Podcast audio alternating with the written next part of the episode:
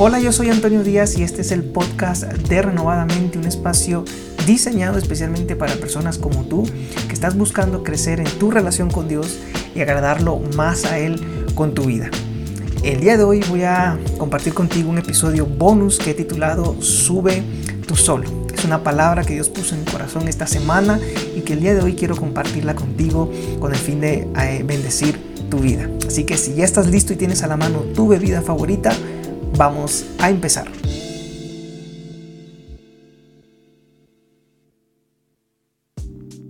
Éxodo 34, del versículo 1 en adelante dice, El Señor dijo a Moisés, lábrate dos tablas de piedra como las anteriores, y yo escribiré sobre las tablas las palabras que estaban en las primeras tablas que tú quebraste.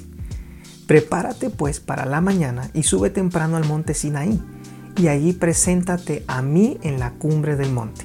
Que no suba nadie contigo, ni se vea a nadie en todo el monte, ni siquiera ovejas ni bueyes pasten delante de ese monte.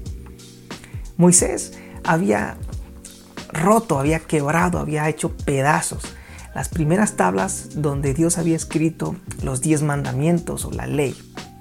Y la razón por la que Moisés había hecho pedazos esas tablas fue porque al él bajar eh, del monte Sinaí, se dio cuenta que el pueblo de Israel estaba cometiendo idolatría, estaba adorando a un becerro de oro.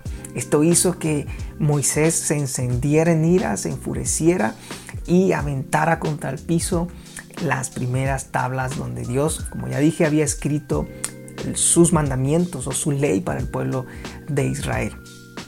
Ahora vemos aquí a Dios pidiéndole a Moisés que nuevamente prepare unas tablas, que suba al monte Sinaí porque él va a escribir nuevamente las palabras que antes había escrito.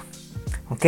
Y me encanta que eh, Dios le dice a Moisés, le pide o le pone una condición de que suba completamente solo, que nadie suba con él, que ni siquiera haya nadie alrededor del monte, ni siquiera animales por allí pastando, que esté completamente solo. Y sabes, eso es lo que Dios anhela también de nosotros.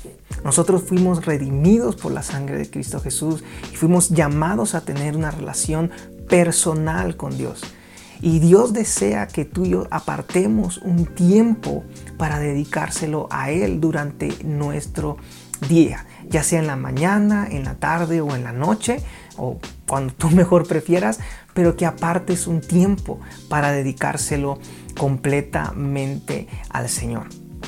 Otra cosa que noto aquí es que Dios anhela que en ese tiempo estemos a solas con Él, que no haya ningún tipo de distracciones o, que, o, cosas o, personas que nos puedan distraer de, de ese momento, de ese tiempo. Y la razón es porque Dios también anhela y desea escribir en nuestro corazón su palabra, su palabra. Quiero que leamos en Jeremías capítulo 31 versículo 33 dice, porque este es el pacto que haré con la casa de Israel después de aquellos días, declara el Señor. Pondré mi ley dentro de ellos y sobre sus corazones la escribiré. Entonces yo seré su Dios y ellos serán mi pueblo. Me encanta como Dios dice, sobre sus corazones la escribiré. Dios desea escribir en tu corazón su palabra, su voluntad, sus anhelos, sus deseos para tu vida. No desea hacerlo eh, en un cuaderno o, o, en la aplicación de notas, ¿verdad? De tu dispositivo móvil, sino que Él desea escribir su palabra, sus principios, su voluntad para tu vida directamente sobre tu corazón.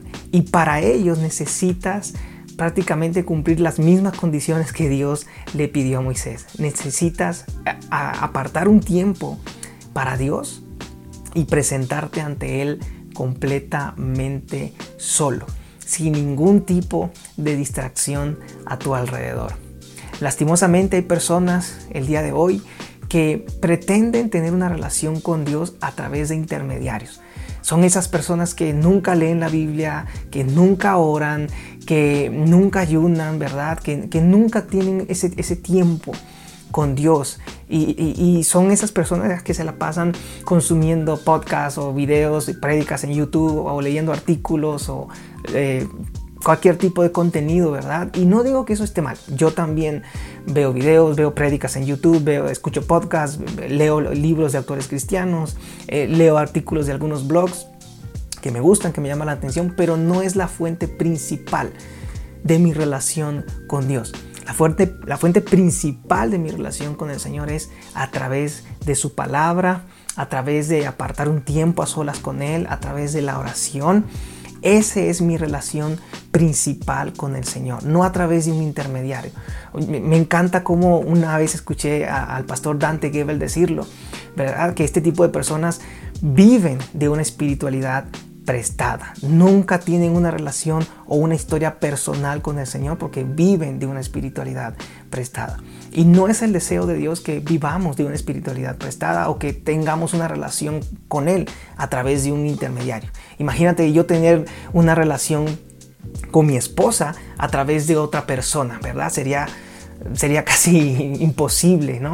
Eh, lo mismo pasa con Dios. Dios no anhela, Dios no desea que tengamos una, una, relación con Él a través de otros, sino que tengamos una relación con Él de manera directa y íntima, estrecha. Incluso la palabra de Dios misma dice que nos acerquemos al trono de la gracia con toda confianza con toda confianza y eso es para todos, no es solamente para algunos o, eh, sí, algunos pocos, sino para todos, para todos es esa palabra.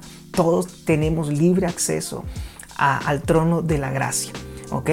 La, la, misma palabra también dice que el único intermediario entre Dios y los hombres es Jesucristo. Es Jesucristo. Es más, también dice que nadie puede acercarse al Padre si no es a través del Hijo a través de Jesucristo. Entonces realmente lo único que necesitamos para poder subir a ese monte Sinaí y presentarnos completamente solos delante de Dios y para escucharlo hablar a nuestra vida y para que Él imprima en nosotros, en nuestros corazones, su palabra, su voluntad y sus deseos, es tener una fe en Jesucristo, es tener una, una, una, esa, esa certeza, esa convicción de que Jesús es el Cristo, el Hijo de Dios, que murió y resucitó por, eh, que murió por nuestros pecados y resucitó y está sentado a la derecha de Dios Padre intercediendo por todos nosotros. No necesitamos de nada más. Y eso es lo que, para terminar este, este video, este mensaje, quiero animarte el día de hoy. Quiero animarte a que te presentes, que subas a ese monte Sinaí tú solo, que tengas una relación personal con el Señor, que dejes que Dios imprima en tu corazón, escriba en tu corazón su palabra, sus mandamientos, su voluntad, sus anhelos y deseos para tu vida. Espero que este mensaje te haya ayudado, haya sido de bendición para tu vida y si ha sido así, no olvides compartirlo con otros. Yo soy Antonio Díaz, hasta la próxima.